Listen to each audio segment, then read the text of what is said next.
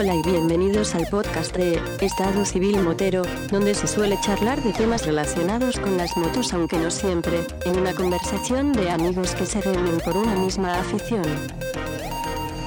¿Qué pasa, chaval? Muy buenas tardes, Diego. Me alegro de verte y de oírte.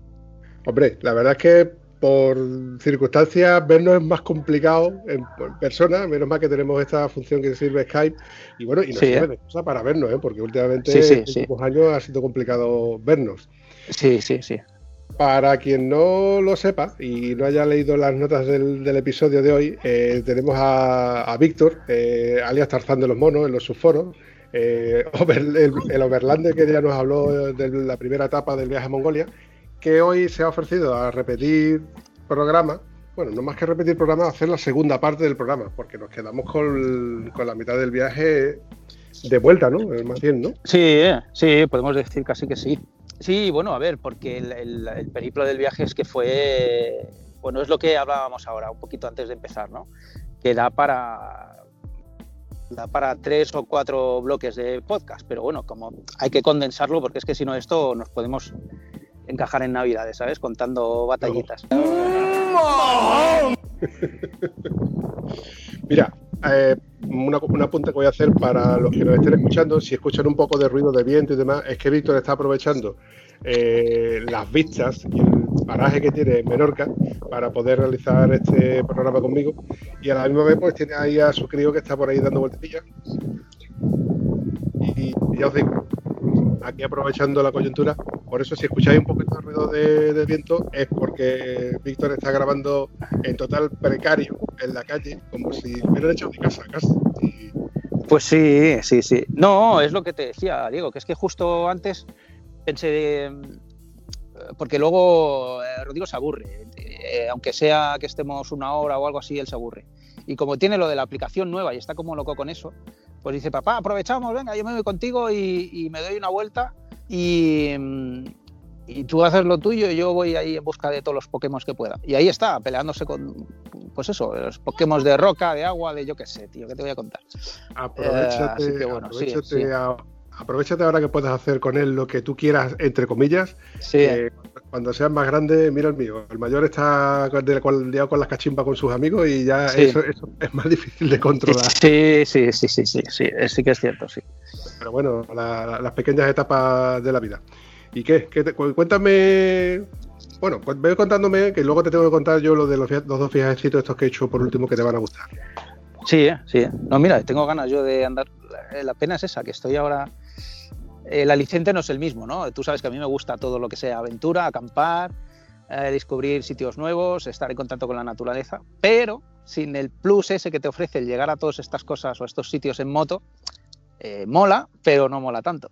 Así que bueno, ya, ya veremos a ver cuando esté yo por la península cómo puedo solventar eso. Tú, bueno, tú a todo esto, aun por mucho que te guste, tú tuviste una sobredosis de, de aventuras, de viaje, eh, de acampadas, de verde, de, inclemencia climatológica. Macho, es que lo del viaje a Mongolia para un tío que normalmente no sale de, la isla, nada más que cuando viene aquí a la península a ver a la familia y poco más, eh, es que tiene su, uso aquel, ¿eh? Sí, hombre. Eh, mira, mm, pues, agradecí mucho, la verdad es que se juntaran todas estas cosas. A ver, primero por lo, mm, por lo indómito, digamos, eh, de alguna forma, eh, lo indómito de muchos paisajes, por, la, por lo duro y extremo que eran otros, como el Gobi, por ejemplo, y luego justo por, por los cambios climáticos tan bruscos que se, que se producen ¿no? en estas zonas, porque es que era verdaderamente yo, no lo había vivido nunca. Y mira, me considero una persona, eh, digamos, de estas que se suelen catalogar de personas raras, ¿no? Porque no me suelen gustar las cosas habituales. Entonces, eh, pues todo lo que son fenómenos atmosféricos adversos me encantan. Yo contra peor tiempo haga, para mí mejor. Si llueve a manta o diluvia o, o lo que te decía, ¿no? Esto de las tramuntanas potentes y todo esto, yo soy el típico que coge y, se va pues, a disfrutar de eso, ¿no? en lugar de estar en casa pues eh, con la mantita sin pasar frío. Yo no, yo no puedo y lo he hecho, lo he hecho siempre, ¿no? Y en la medida de lo que, de lo que pueda seguir haciéndolo. Y justo, eh, pues bueno, yendo en moto, tú sabes, eh, eres el elemento más expuesto que puede haber. Y a nosotros, pues todo esto lo sufrimos, lo, sufrimos o lo disfrutamos, según se mire, ¿no?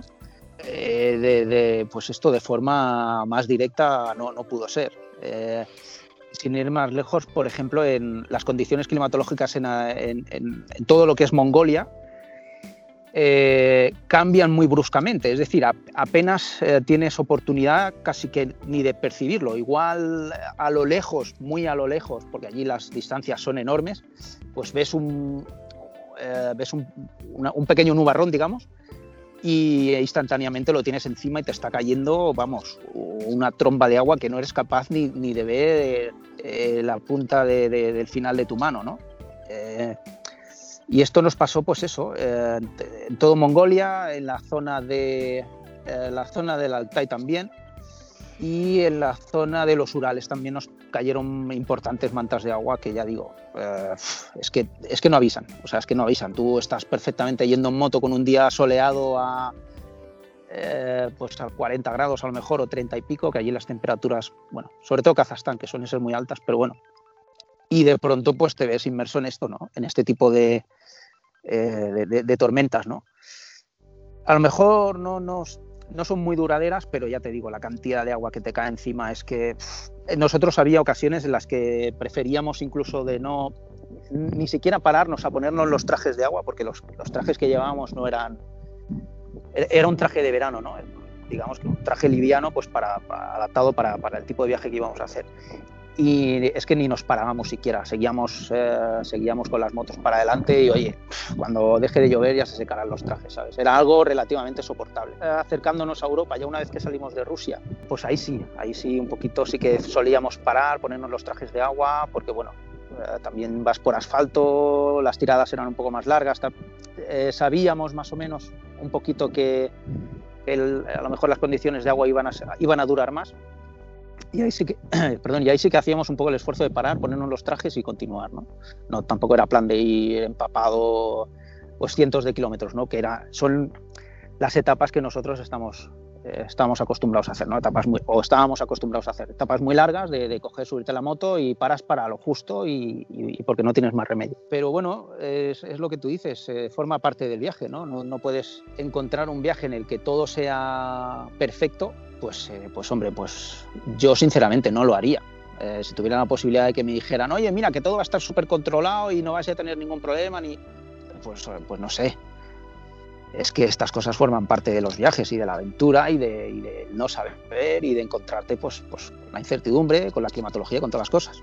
Es que para eso, eh, mi, humilde opinión, están los viajes que he organizado, los viajes de turoperadores, los viajes como por ejemplo este que está tan famoso en, en, la India, que, es muy comentado en, el, podcast de, Roberto Naveiras.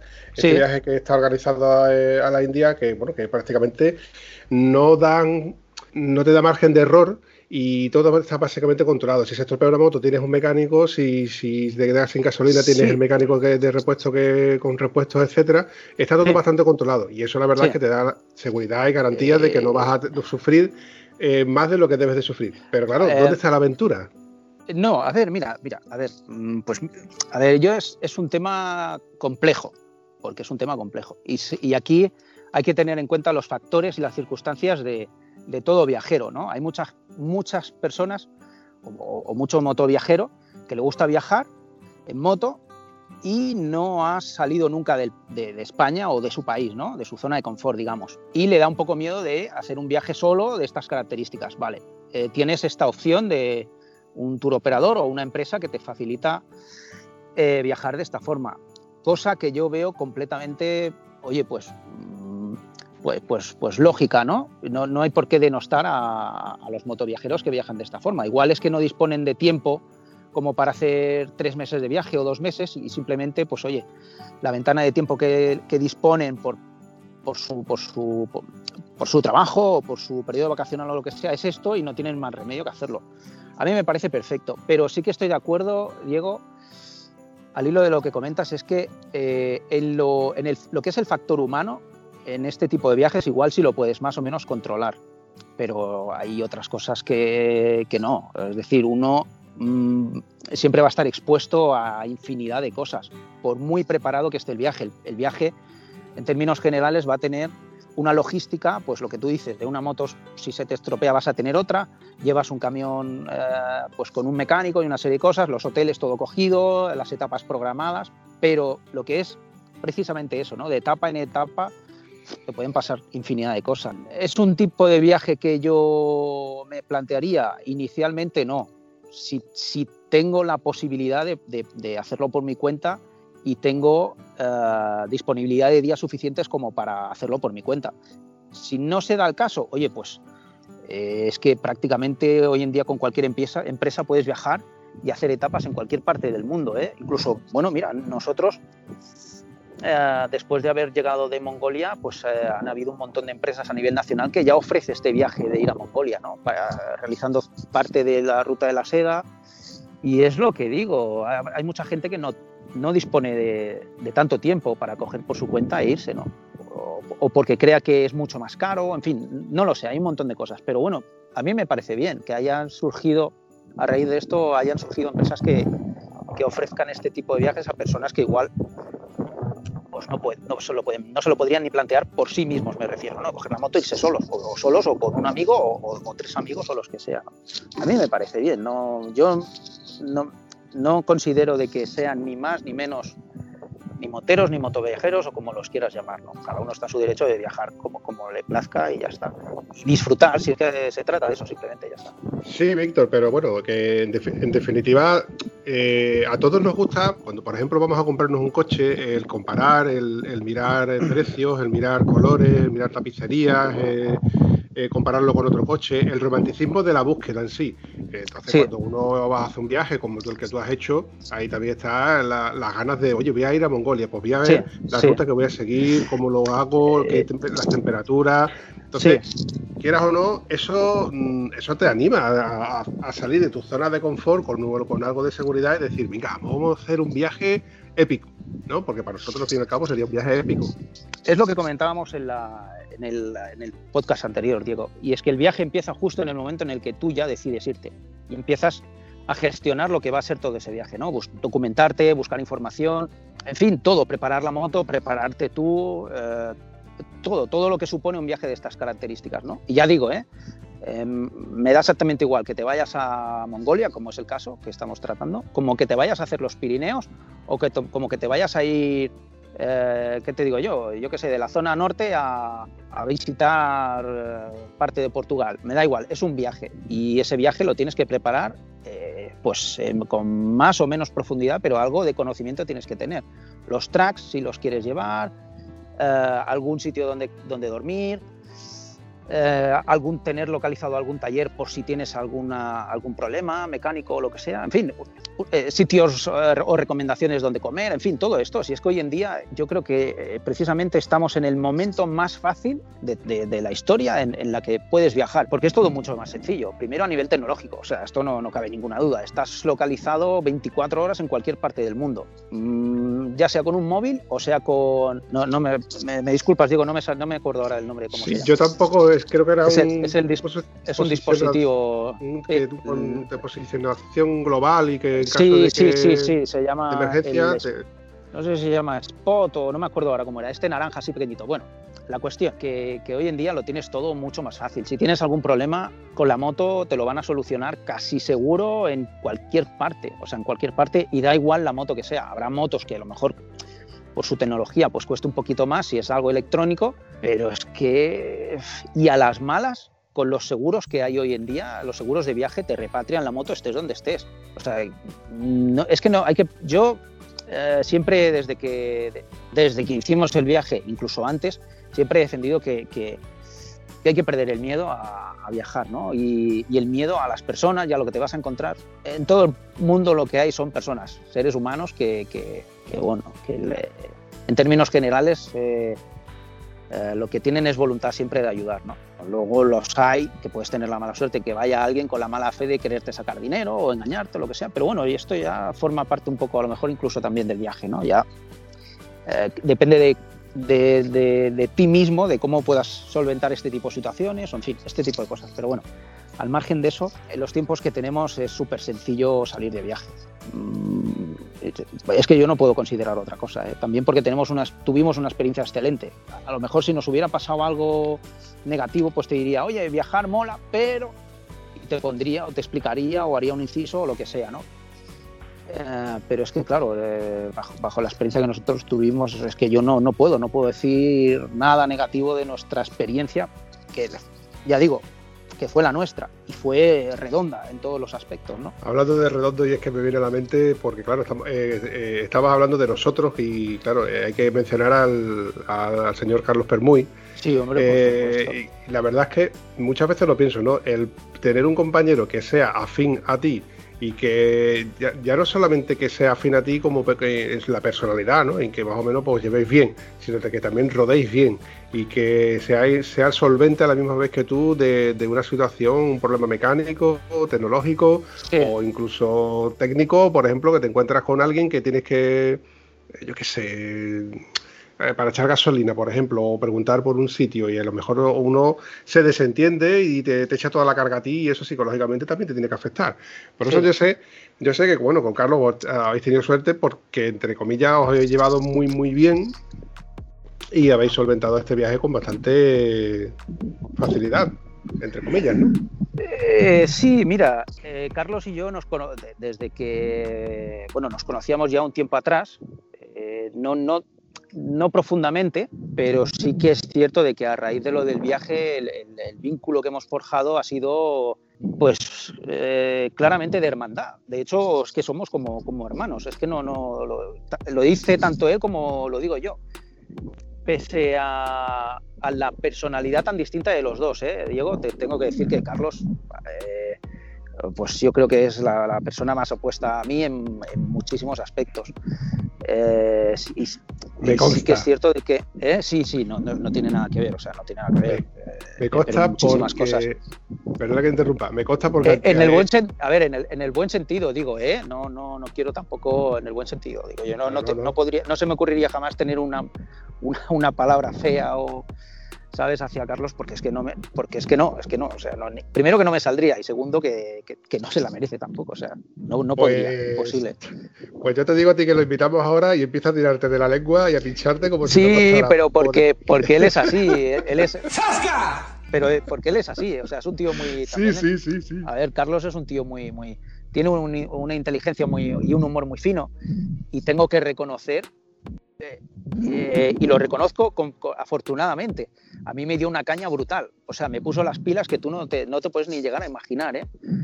Eh, y me salvó, como se suele decir, el culo en, más de una ocasión.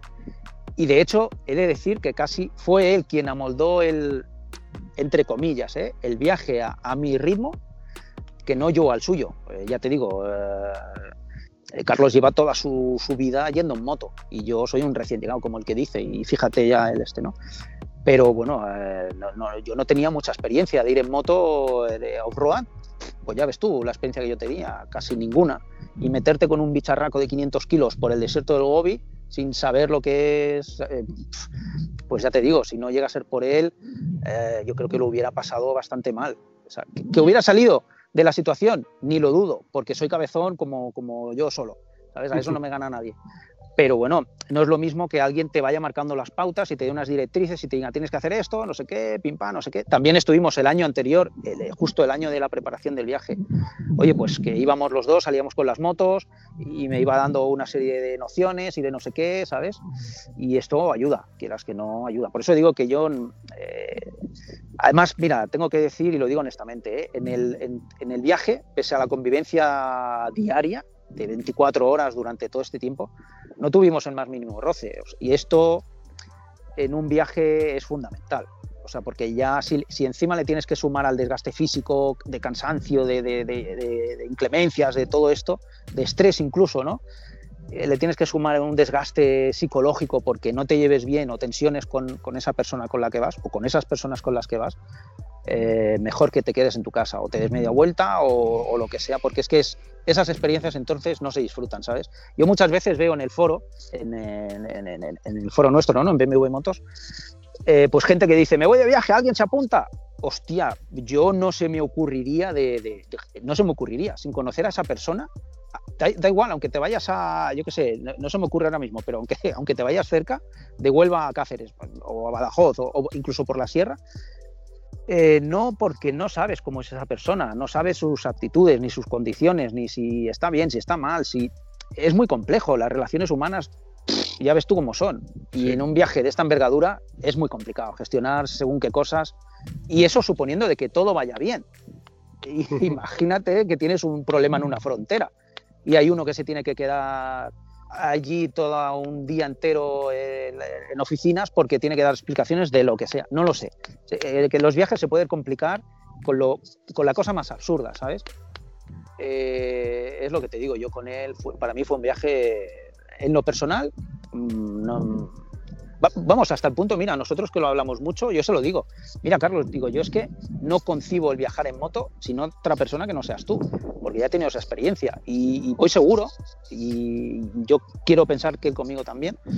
Eh, y si no va seguro, por lo menos se ríe mucho.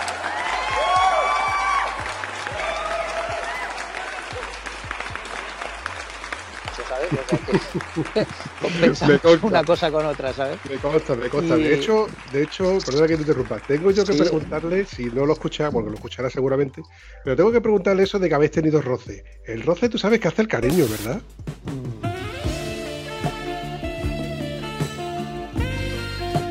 Eh, hace el cariño, sí, de ahí surge, de ahí, sí, sí, sí, no lo puedo negar, pero, pero es un cariño fraternal, no, no es un cariño de, ya, ya, ya ¿sabes? No como el tuyo y el eh, mío cuando nos hemos juntado en una esquina y no. sí, yo, yo, tú sabes, yo ando como. De la vía. Por supuesto, yo ando como loco de que tú me des uno de tus abrazos, pero esto, vamos, eh, me, me, falta vida para esto, ¿sabes? ¿Qué quieres que te diga? Pero. hay, quien, hay quien valora mis abrazos como que dan vida. Y realmente dicen que mis abrazos. Yo, yo, te lo digo tal cual, vamos, que sí, sí, sí, sí. es una de las cosas que más añoro, ¿sabes? Bueno, corramos un eh, estúpido velo y continuamos con el viaje de vuelta desde Mongolia hasta España. ¿Qué tal te fue y cómo te fue? Porque no cogiste por el mismo camino de ida, sino un camino totalmente diferente. Sí, eh, dimos prácticamente, bueno, pues, pues una, una, una vuelta bastante grande, ¿no? A ver, yo me, vas a permitir primero, digo, que, eh, que siga insistiendo, ¿eh? que siga insistiendo a que la gente pierda el miedo a viajar con su moto. Y, y, digo moto de forma muy genérica, no me voy a centrar en marca, ni modelo, ni nada. Digo moto, moto o motos, me da igual. Yo tengo más que comprobado que se puede viajar desde con una 125 o incluso con menos hasta con una 1250 de lo que tú quieras. Ah, o sea, que, bueno, que, animo a todo el mundo a que viaje con la moto, que salga, de, si puede, de España y que, bueno, que haga sus viajes por Europa y si se puede ir más lejos, pues todo lo, todo lo lejos que quiera o que su economía se lo permita o, estas cosas, ¿sabes? Porque ya es un mundo abierto, es que es, es lo que tenemos, perder, el, perder ese temor, ¿no? a creer de que nos va a pasar de todo estando por fuera por desgracia sí pasan cosas, pero eh, yo creo que es un poco a lo que nos tienen acostumbrados las noticias, a precisamente malas noticias, ¿no? Y nos pensamos de que, de que constantemente, cada vez que sales de tu zona de confort, estás en, eh, permanentemente en peligro. Y esto no es así, la verdad. Esto no es así porque es que si no, eh, pues sería un mundo, un mundo completamente terrible. y luego, mm, bajo nuestra experiencia, pues yo recomendaría mucho viajar a estos países por los que nosotros hemos estado, que son países que ahora mismo están más o menos en desarrollo y de los que te sorprenden, o sea, de una forma, mm, bueno, de una forma que es que te cala, pues bueno, hasta el punto de que es que no, no lo puedes olvidar, pero de ninguna manera, no puedes olvidar absolutamente nada, ni, ni los grandes paisajes, ni, ni las personas con las que tienes relación, porque esto es inevitable, hasta bueno, la cultura, gastronomía, todo, es que es todo. Entonces, pues bueno, aparte de los países cercanos de, Europa, eh, una vez que pasas, digamos, eh, de Rusia, que entras en Kazajstán, ya es que esto empieza a ser algo, algo maravilloso. Por eso digo que visitar estos países, Kazajstán, Uzbekistán es un país muy chulo, pese a que nosotros tuvimos algunas ciertos problemas porque eh, se dieron una serie de circunstancias que esto no lo teníamos previsto ni de broma, porque cuando, cuando tú estás de viaje, o por lo menos en el tipo de viaje que nosotros realizamos, que era moto, moto, moto y más moto, claro, no teníamos contacto con absolutamente nada. No veíamos la tele, no escuchábamos la radio y no sabíamos qué es lo que pasaba, digamos, digamos ni de forma global ni de forma local, eh, pues a nivel de, información, ¿no? Y en Uzbekistán, perdón, ocurrió de que hubo, en el 2016 hubo una cumbre de todos los países de, Asia Central. Y claro, pues allí estaban todos los presidentes eh, de, todos estos países colindantes eh, alojados precisamente en el hotel en el que nosotros estábamos, allí en, en Samarcanda, ¿no? Y claro, las medidas de seguridad que se desplegaron en el país fueron yo creo que sí. Que, bueno, no sin precedentes, porque esta gente están habituados a tener unas fuertes medidas de seguridad, pero claro, estaba Putin, estaba el presidente de Kazajstán, de, de Kirguistán, estaba el presidente mongol, presidentes de, el propio presidente de Uzbekistán, en fin, una serie de, presidentes que, que, ya te digo, que es que nosotros en el mismo hotel eh, estábamos bien tranquilos porque allí las fuerzas de seguridad que había y el despliegue era brutal.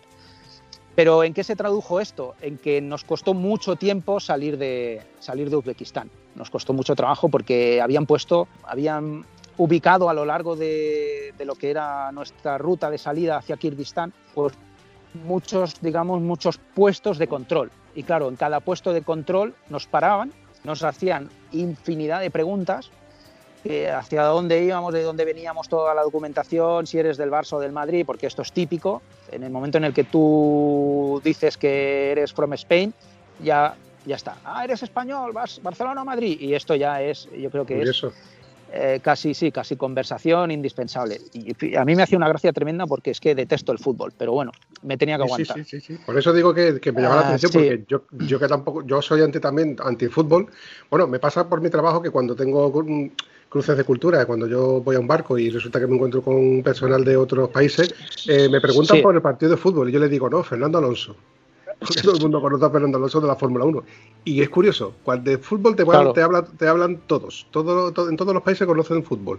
Pero, por ejemplo, de, de, nuestro campeón del mundo, que es Fernando Alonso, o de Carlos Sainz, que es campeón del mundo de rally París-Dakar, no lo conoces. Es curioso, ¿eh? Sí, bueno, y te, puedes ir a muchas otras disciplinas, ¿no? A, tenis, balonmano, a, yo qué sé. Pues fíjate si tenemos disciplinas en España en las que somos potencia a nivel mundial. Pero bueno, al margen de esto, em, es lo que nos pasaba un poco, ¿no? Y, y, llegaba un momento en el que la moral sí te mina, porque mira, que te paren una, dos, tres veces, dices, vale, pero cuando te paran a lo largo de un día en el que tú estás apenas a 200 kilómetros de cruzar la, frontera y te han parado 20 o 25 veces justo para, para lo mismo y en cada parada te tienen de, en torno a una hora como poco, porque son dos motos, dos personas, doble documentación y doble preguntas de todo. Entonces, pues eh, entre todo el viaje fue cuando menos avanzamos. Es decir, fíjate, nosotros llevábamos un margen de una semana, eh, un margen me refiero de un margen de, todo el viaje para poder disponer de, esos siete días, pues decir, oye, mira, pues eh, eh, nos guardamos estos días, tres días, por ejemplo, si queremos descansar más de la cuenta, o si o hay un punto en el que nos interesa más y queremos estar más tiempo del que teníamos pensado. En fin, un margen de, días, ¿no? Y habíamos contabilizado una semana. Bien, pues para salir de Uzbekistán yo creo que perdimos perfectamente cinco días. Eh, y nos da mucha rabia porque ese, esos días los podríamos haber invertido en, Rusia, por ejemplo, ¿no? Eh, a la hora de cuando estuvimos atravesando toda Rusia, habían sitios que nos hubieran apetecido mucho de, pasar algún que otro día más. Es lo que comentábamos al inicio, son las cosas de los viajes y te tienes que aguantar. Aún así, no dejamos de recomendar la visita a Uzbekistán, es un país brutal, desde, desde eso, desde Samarcanda hasta Bukhara, hasta eh, bueno, cualquier pueblecito de los que encontrábamos a nuestro paso, todos espectaculares. Y una vez que abandonamos Uzbekistán, si, si, si tengo que comentar Kirguistán, ya, ya es que yo creo que yo a mí ahí me explotó la cabeza de, de, de, todos los sentidos, ¿no? de, la naturaleza tan potente. Incluso me atrevería a decir, para mi gusto, ¿eh? me atrevería a decir que incluso por encima de, la propia Mongolia. ¿eh? Porque yo que soy de, a mí que me gusta la alta montaña y, la aventura en, altura y todo esto, joder, las montañas que hay en Kirguistán son brutales. Es que es espectacular, es, es brutal. Y los lagos que hay allí, el, bueno, los más conocidos, ¿no? El lago Sonkul y el lago Isikkul, eh, te dejan una huella imborrable para, para toda la vida, ¿no? Entonces a mí me pareció una naturaleza de Kirguistán pues súper potente y, bueno y abrumadora. La verdad es que fue una experiencia enorme para nosotros poder atravesar ese país, que inicialmente tengo que decir que, que lo habíamos descartado.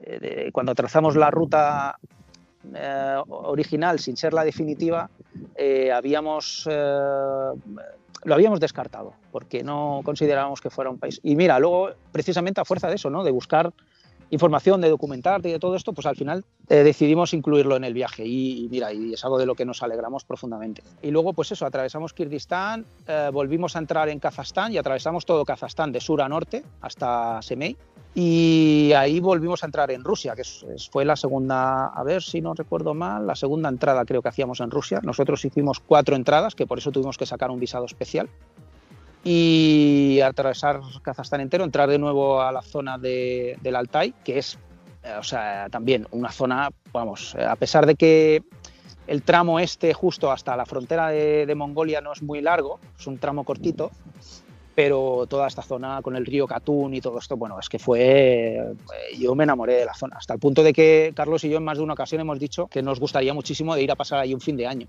Pero estuvimos en un hotel alojados eh, muy chulo, que son como una especie de cabañas, que nos trataron fabulosamente bien y se nos, se nos ocurrió la, la, idea de que pasar un fin de año allí tiene que ser pues eh, algo, algo vamos, eh, imagínate, todo nevado a menos 30, que es una temperatura para ellos más o menos normal. eh, pero, pero lo tenemos pendiente, lo, lo, hablamos en su día estando allí mismo y dijimos, pues oye, algún día nos venimos para, para esto que tiene que ser una experiencia súper, súper chula, ¿no? Y bueno, ya luego, pues todo lo que es eh, el recorrido de, Mongolia, ¿no? Entrar en Mongolia, atravesar toda Mongolia con todos los pueblecitos que hay, con su, eh, las vicisitudes y todo esto, hasta, hasta llegar a la capital, a Ulaanbaatar. Te lo voy a resumir mucho.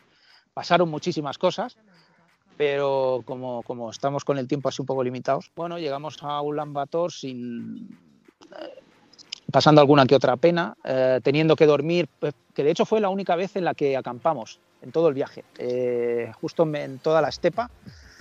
Eh, bueno, lo que son las cosas de los viajes, cuando no puedes, lo que decíamos, no, no lo puedes controlar absolutamente todo. Entonces, nosotros hasta ese momento lo que habíamos hecho era dormir en hoteles porque realmente es una de las grandes fortunas que te vas a encontrar en cualquier viaje que realices, que prácticamente vas a poder dormir, si no en hoteles, en bed and breakfast o en cosas similares destinadas a los turistas, o incluso como nos pasó en Kirguistán, que una familia nos acogió y nos dio de cenar y bueno, nos trataron como, como, pues, pues como a propios familiares, porque nos trataron estupendamente.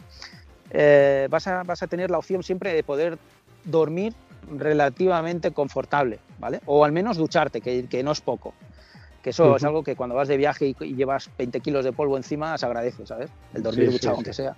Entonces, lo, lo, conseguimos hasta ese momento, eh, excepto esa misma noche. Que lo que son las cosas. A la mañana siguiente, cuando nos levantamos y recogimos el campamento, las tiendas y todo esto, que por cierto la pasamos toda, lo que hablábamos, toda la noche diluviando. Suerte que llevábamos equipo de altura y, y bueno, y las tiendas eh, se, se, comportaron, ¿sabes? Pero fue toda la noche, toda la santa noche lloviendo y una pequeña ventanita que hubo, que hubo por la mañana muy temprano, eh, nos despertamos enseguida Carlos y yo, eh, tomamos un desayuno súper rápido y dijimos, venga, recogemos y salimos porque como empieza a llover no, no salimos de aquí en todo el día. Y a los pocos kilómetros más adelante pues había las típicas yurtas, ¿no? En donde creemos que perfectamente podríamos haber pasado la noche. Pero bueno, afortunadamente es lo que digo, llevábamos tiendas de campaña, que fue el único momento en el que se usaron, y todo lo demás fueron hoteles, ¿no? O hoteles, o hostales, o bed and breakfast, o este tipo de cosas. Pero bueno.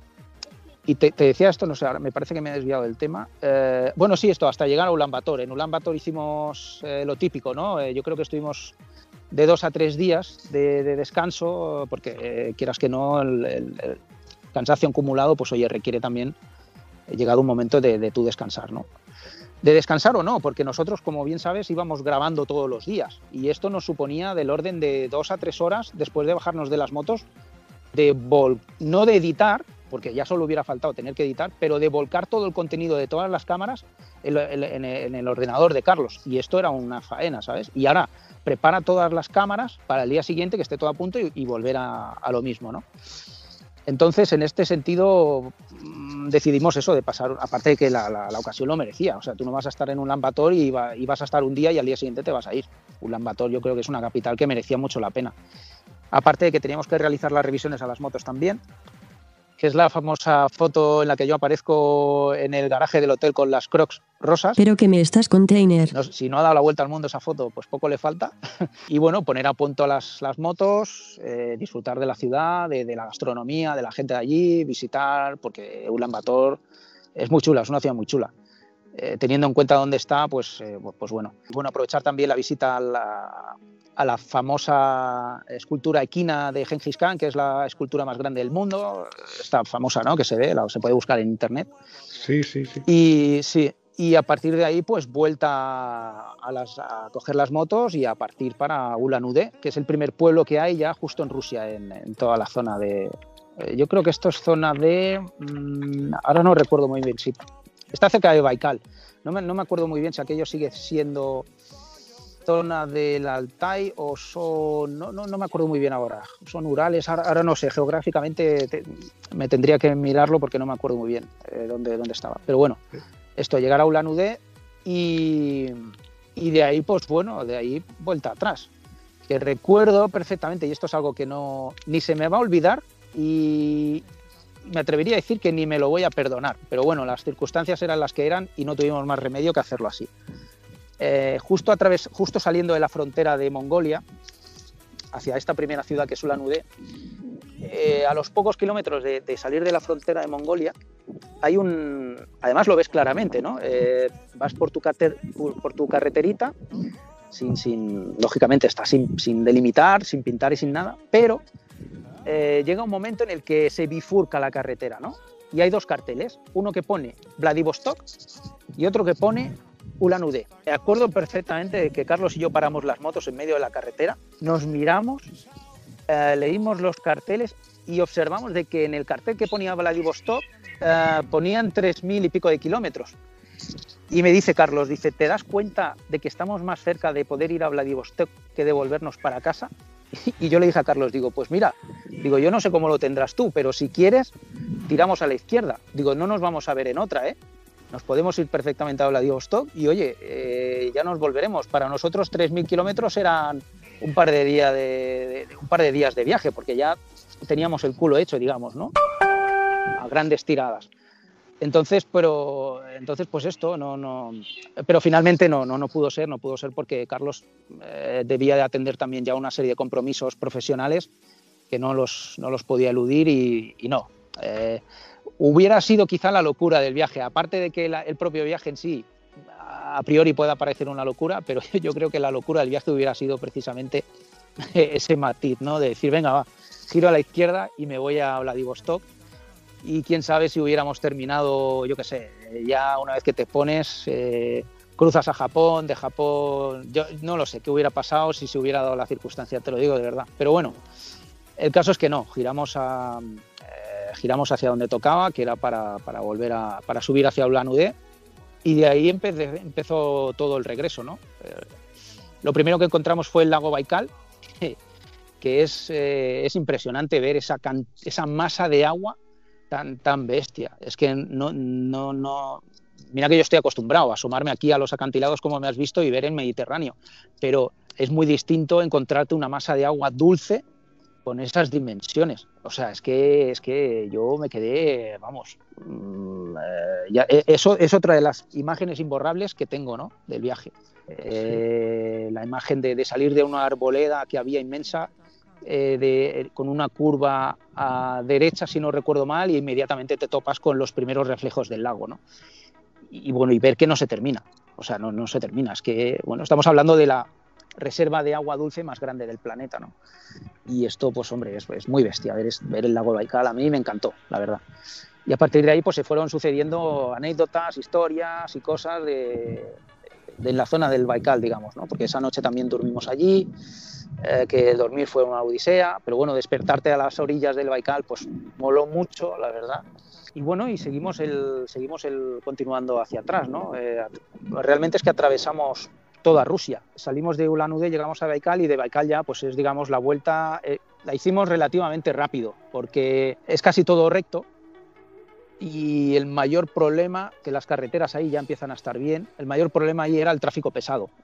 Rusia es un país inmenso y casi todo lo que se mueve de mercancías es en camiones. Me acuerdo perfectamente que en el momento en el que Carlos ponía el intermitente, porque nos íbamos turnando, eh, en el momento en el que él ponía el intermitente para efectuar un adelantamiento, eh, pues era un adelantamiento de, a lo mejor 70 camiones, porque es que era brutal. O sea, eh, la cantidad de camiones que se, que se mueven por allí es, es que es increíble. Vamos, nosotros decimos que en España, pero es que es que allí tienen que mover el o sea, las, las, mercancías de alguna manera para un país tan grande, ¿sabes? Y tienen dos formas, o lo hacen en camión o lo hacen en tren. Pero claro, el, el tren, que es el transiberiano, eh, perdón, el transiberiano, el...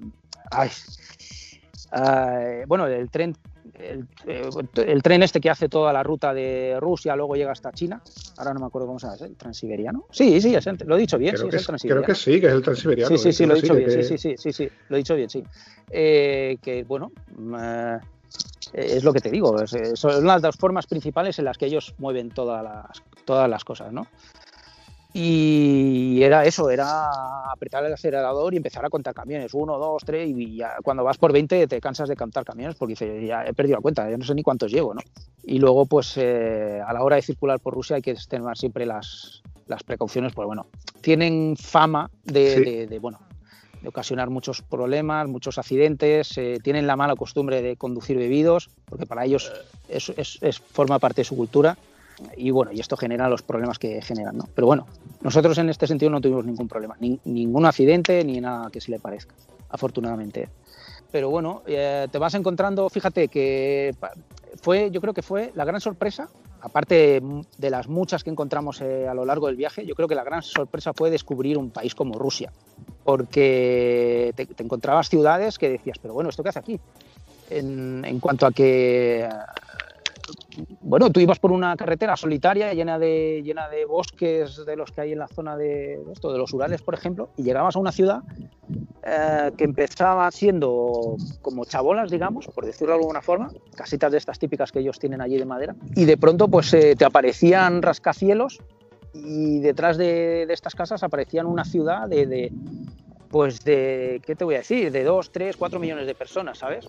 Mm, y te, quedabas, pues, es que te quedabas alucinado. Pero bueno, aquí en medio, de, en medio de, esto, que aquí en invierno esto tiene que ser realmente cruel porque se ponen en eso, en 30, 40 grados bajo cero, y te encuentras una ciudad completamente cosmopolita, con todos los servicios y, bueno, eh, brutal. Esto nos dejaba, la primera vez que, que, nos pasó, yo no sé si fue en Irkutsk, creo, la primera ciudad así más o menos grande, creo, ¿eh? no recuerdo y nos quedamos locos. O sea, Carlos y yo es que nos... ¿Pero esto qué es? Es que no te lo esperabas, porque...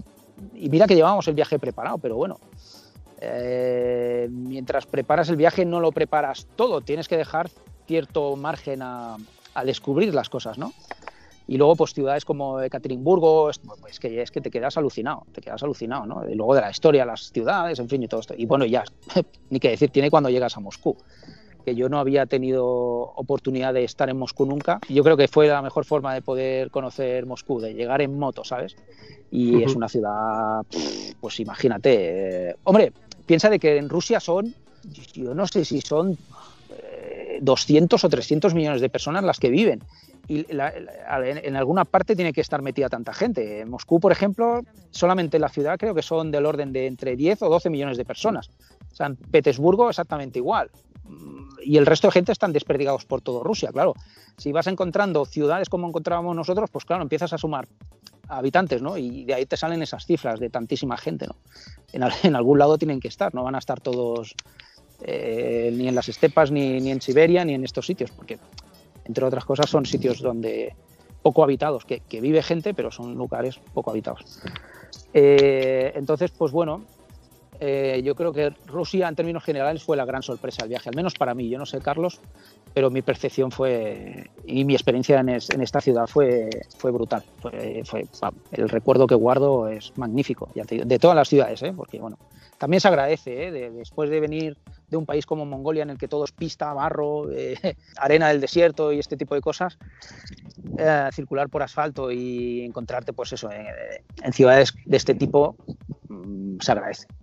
y mira que yo no soy tampoco de los que le guste mucho las, grandes urbes. Las grandes urbes. Eh, más bien todo lo contrario, pero bueno. que se agradece, ¿no? sí, sí, lo que decimos, sí, forma parte del viaje y, lo tienes que vivir igual. Y bueno, hicimos el periplo este de, todas estas ciudades que te vengo diciendo, Diego, eh, desde Ulan Ude, pues prácticamente hasta llegar a Moscú. Y una vez que estuvimos en Moscú, eh, pasamos, eh, yo creo que fue del orden de tres o cuatro días que estuvimos en Moscú visitando la ciudad. Que, que, vamos, da para visitar. Y entre ellas, pues bueno, estuvimos lo típico, ¿no? En el GUM, en el Kremlin, la Plaza Roja, por supuesto. Además que teníamos el, justo el hotel lo habíamos cogido en todo el centro. Eh, yo salía, salíamos del hotel, por si alguien quiere ir a Moscú, lo voy a recomendar, que se llama Hotel Bentley, está en todo el centro de Moscú, y nada, yo salía al hotel y en cinco minutos estaba en la Plaza Roja, o sea, más en el centro imposible. Eh, luego estuvimos visitando en eh, el Museo del Espacio, que es, al que le gusten estas cosas, que Carlos y yo, mira, es una de las cosas que compartimos, nos enloquece todo lo que sea lo relacionado con el, con el espacio, con el aire y con todas estas cosas. Eh, nos faltó nos faltaron horas. Pues yo, bueno prácticamente no, nos echaron pero poco les faltó sabes de, la visita al museo. Ah, visita obligada por supuesto a lo que es el, metro de Moscú por, porque bueno es famoso en todo el mundo por la arquitectura que tiene y bueno y todo esto.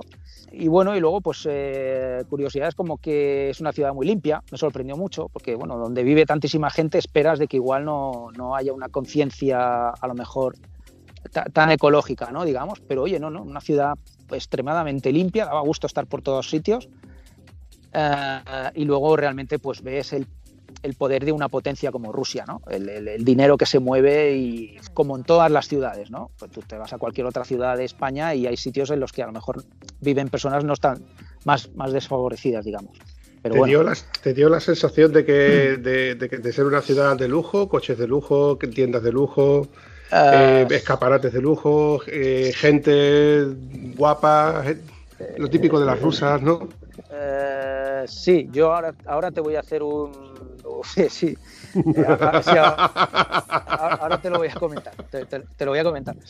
Pero a ver, piensa de que nosotros, es lo que te digo, estábamos en, en el centro de Rusia. O sea, el centro de Rusia es el escaparate de, lujo máximo que puedas encontrar en, bueno, puedas encontrar en, una capital como esa, ¿no? una de las primeras capitales del mundo. Entonces, pues claro, eh, pues imagínate, joyerías en donde un reloj te cuesta, mm, sin exagerarte, un millón de euros. Ferrari será como si los cultivaran. Y, de Ferrari te digo, como te puedo decir cualquier otra marca, ¿eh? un Pagani Zonda de Bentley era como aquí ver un Toyota. Eh, ¿Qué quieres que te diga? Si es que era, era brutal, o sea, era brutal. Eh, coches, pero, pero de todo tipo. Y cuidado, ¿eh? porque los coches de alta gama, eh, allí es, estamos hablando de V8 para arriba. O sea, teniendo en cuenta de que tienen un octanaje de hasta 120, las gasolineras de allí no es como aquí, que tenemos eh, tenemos prácticamente dos.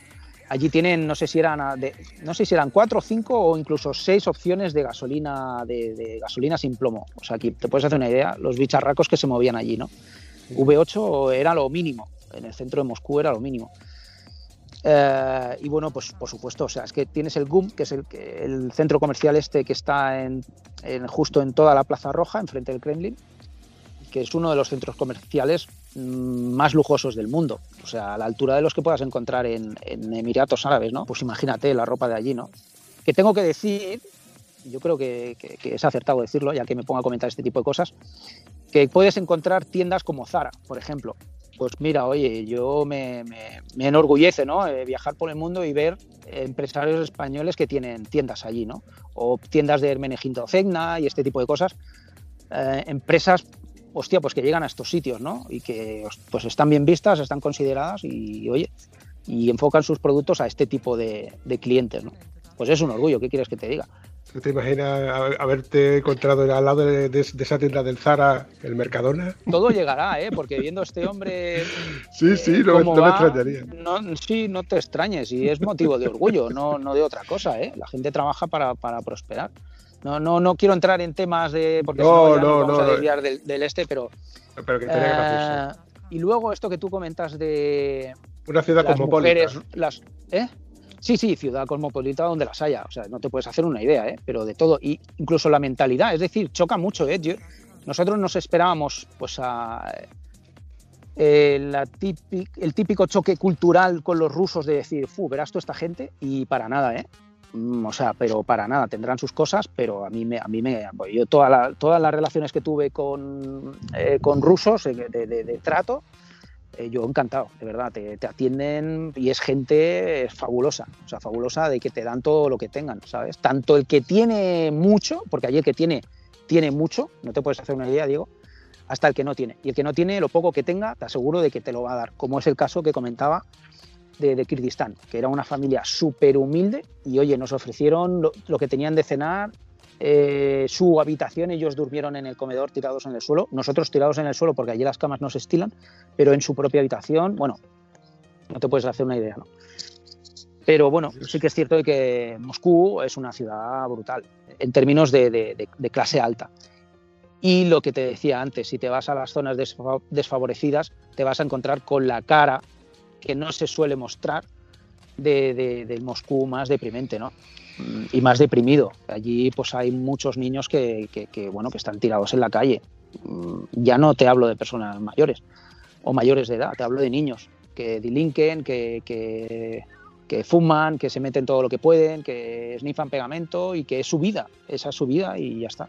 Y por desgracia es lo que hay, ¿sabes? Es lo que... Pero vamos, que lo hay en Moscú y lo hay en cualquier otra ciudad del mundo, ¿no?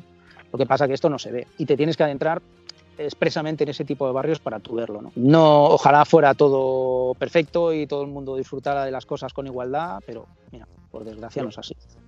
Pero bueno, quizá, eh, es decir, quizá contrasta mucho más cuando vienes de, estar en el centro de Moscú eh, con estos lujos que comentábamos eh, y, bueno, y pasas directamente a uno de estos barrios, contrasta más que si lo vas viendo paulatinamente, como lo, como lo veíamos nosotros a lo largo de los países, ¿no? Que vas viendo de todo, vas subido en tu moto y vas viendo, ¿no? Pues vas viendo zonas eh, pues más de clase media o de clase alta, vas viendo zonas un poquito eh, pues, pues más, más rurales, más, ¿sabes?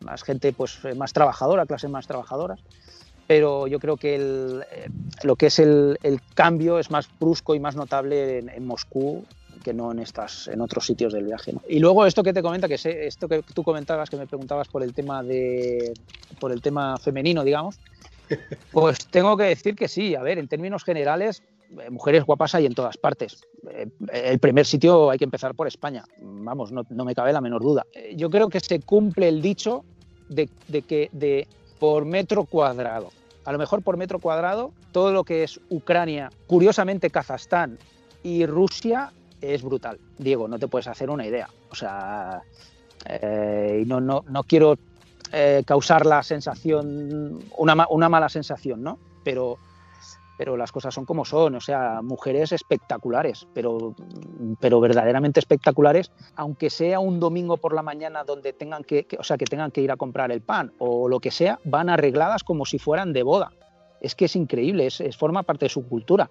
Entonces, pues sí, sí, es que te lo digo tal cual, ¿eh? es tal cual, o sea, a ellas les da igual, van a ir como se suele decir, en perifolladas para cualquier cosa. Ya no te cuento si es un evento relevante en su vida o lo que sea, ¿no?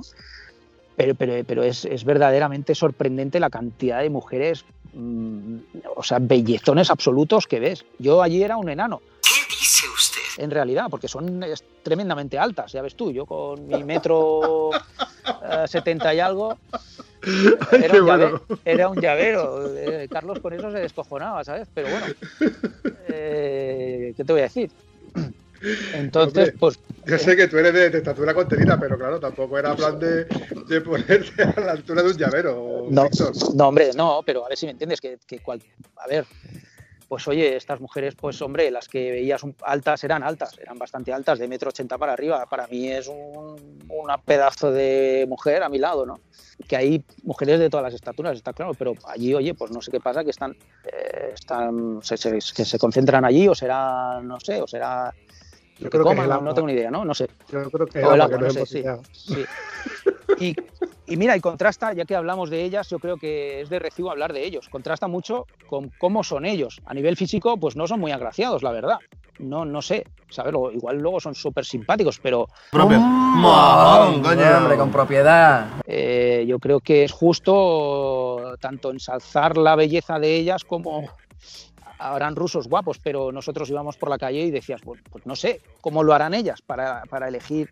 Porque no, no, bueno, gente pues como nosotros, que tampoco es que seamos bellezones, ni mucho menos, gente normal, pero llama la atención. Yo creo que tú lo, lo comentabas un poco por esa cuestión.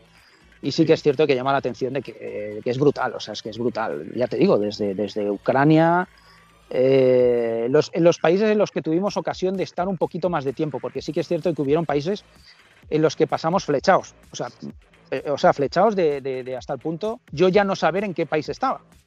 y ahora te contaré por qué, pero vamos, eh, sí, no, no, tuvimos ocasión. Polonia, otro sitio igual, las mujeres espectaculares, todo lo que es el norte de Europa o así, o sea, ya te digo, que si nos venimos a nuestra zona pues un poco más al sur de Europa, yo creo que no tenemos nada que envidiar, ¿eh? ni, ni, por ellos ni por ellas. O sea, las cosas como son, las cosas como son. Y ya está, lo único que sí que, que llama la atención de que, de que, dices, bueno, es que si haces un, un baremo, el, porcentaje de mujeres guapas que te sale eh, es brutal, ¿sabes? Es brutal. Y, no quiero tampoco sonar ni soez, ni despectivo, ni maleducado. No, no, no. esto, al fin y al cabo es la, una, una, visión objetiva de alguien que ha estado ahí y que, sí. y que realmente pues constata de, lo, de lo que de, la publicidad que se le da a, a las mujeres nórdicas, ¿no? Sí.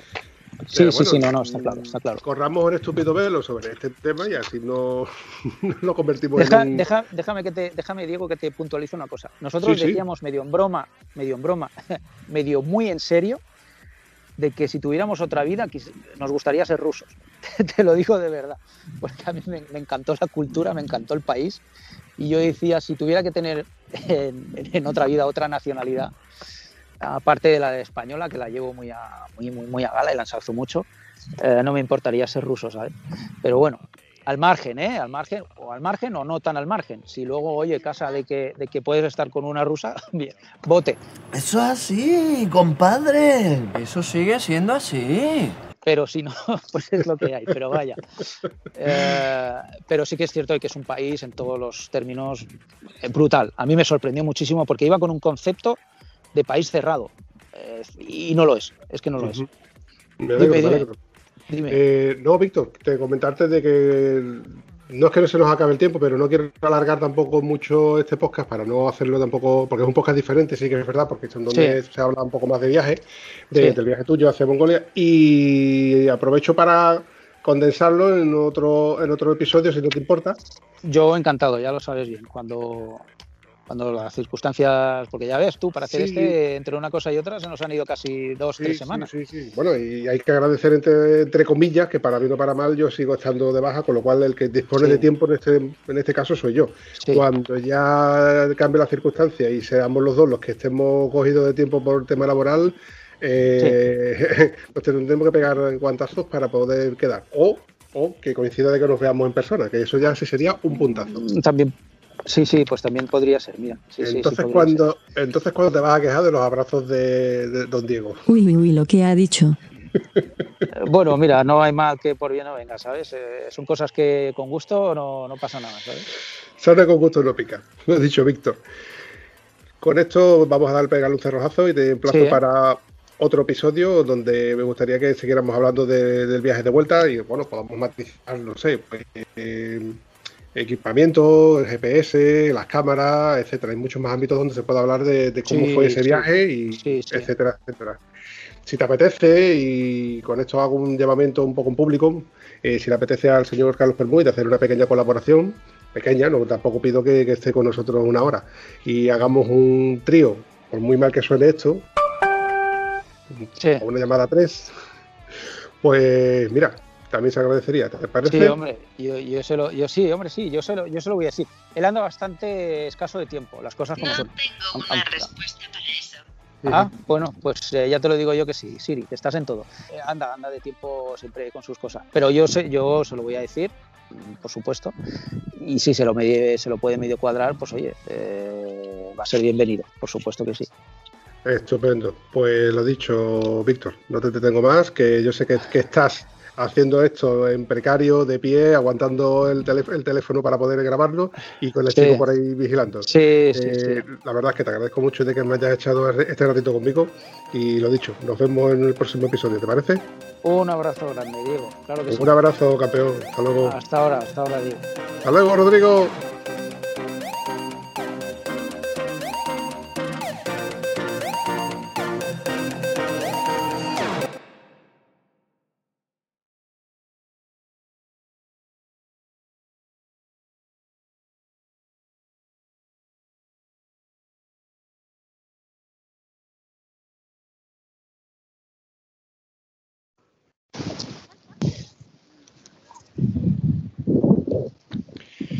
No es necesario que te estés dando el sol de cara todo el tiempo, Víctor. porque No, era por mostrarte un poco dónde, que veas dónde estoy. Ahora, me pongo bien.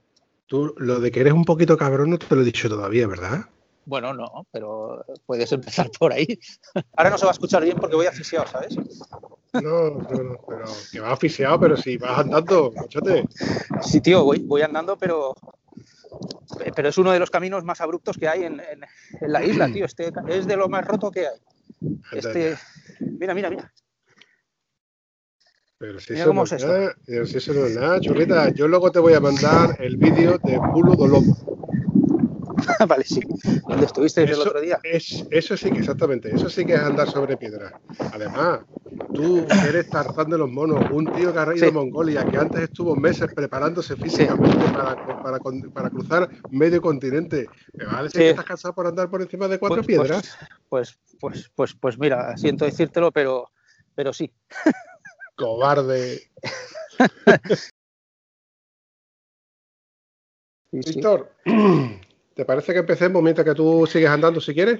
No, yo ya no me muevo más, estoy hasta los huevos de caminar. y además voy sin, voy sin merendar, no he traído ni, ni un bollicao siquiera.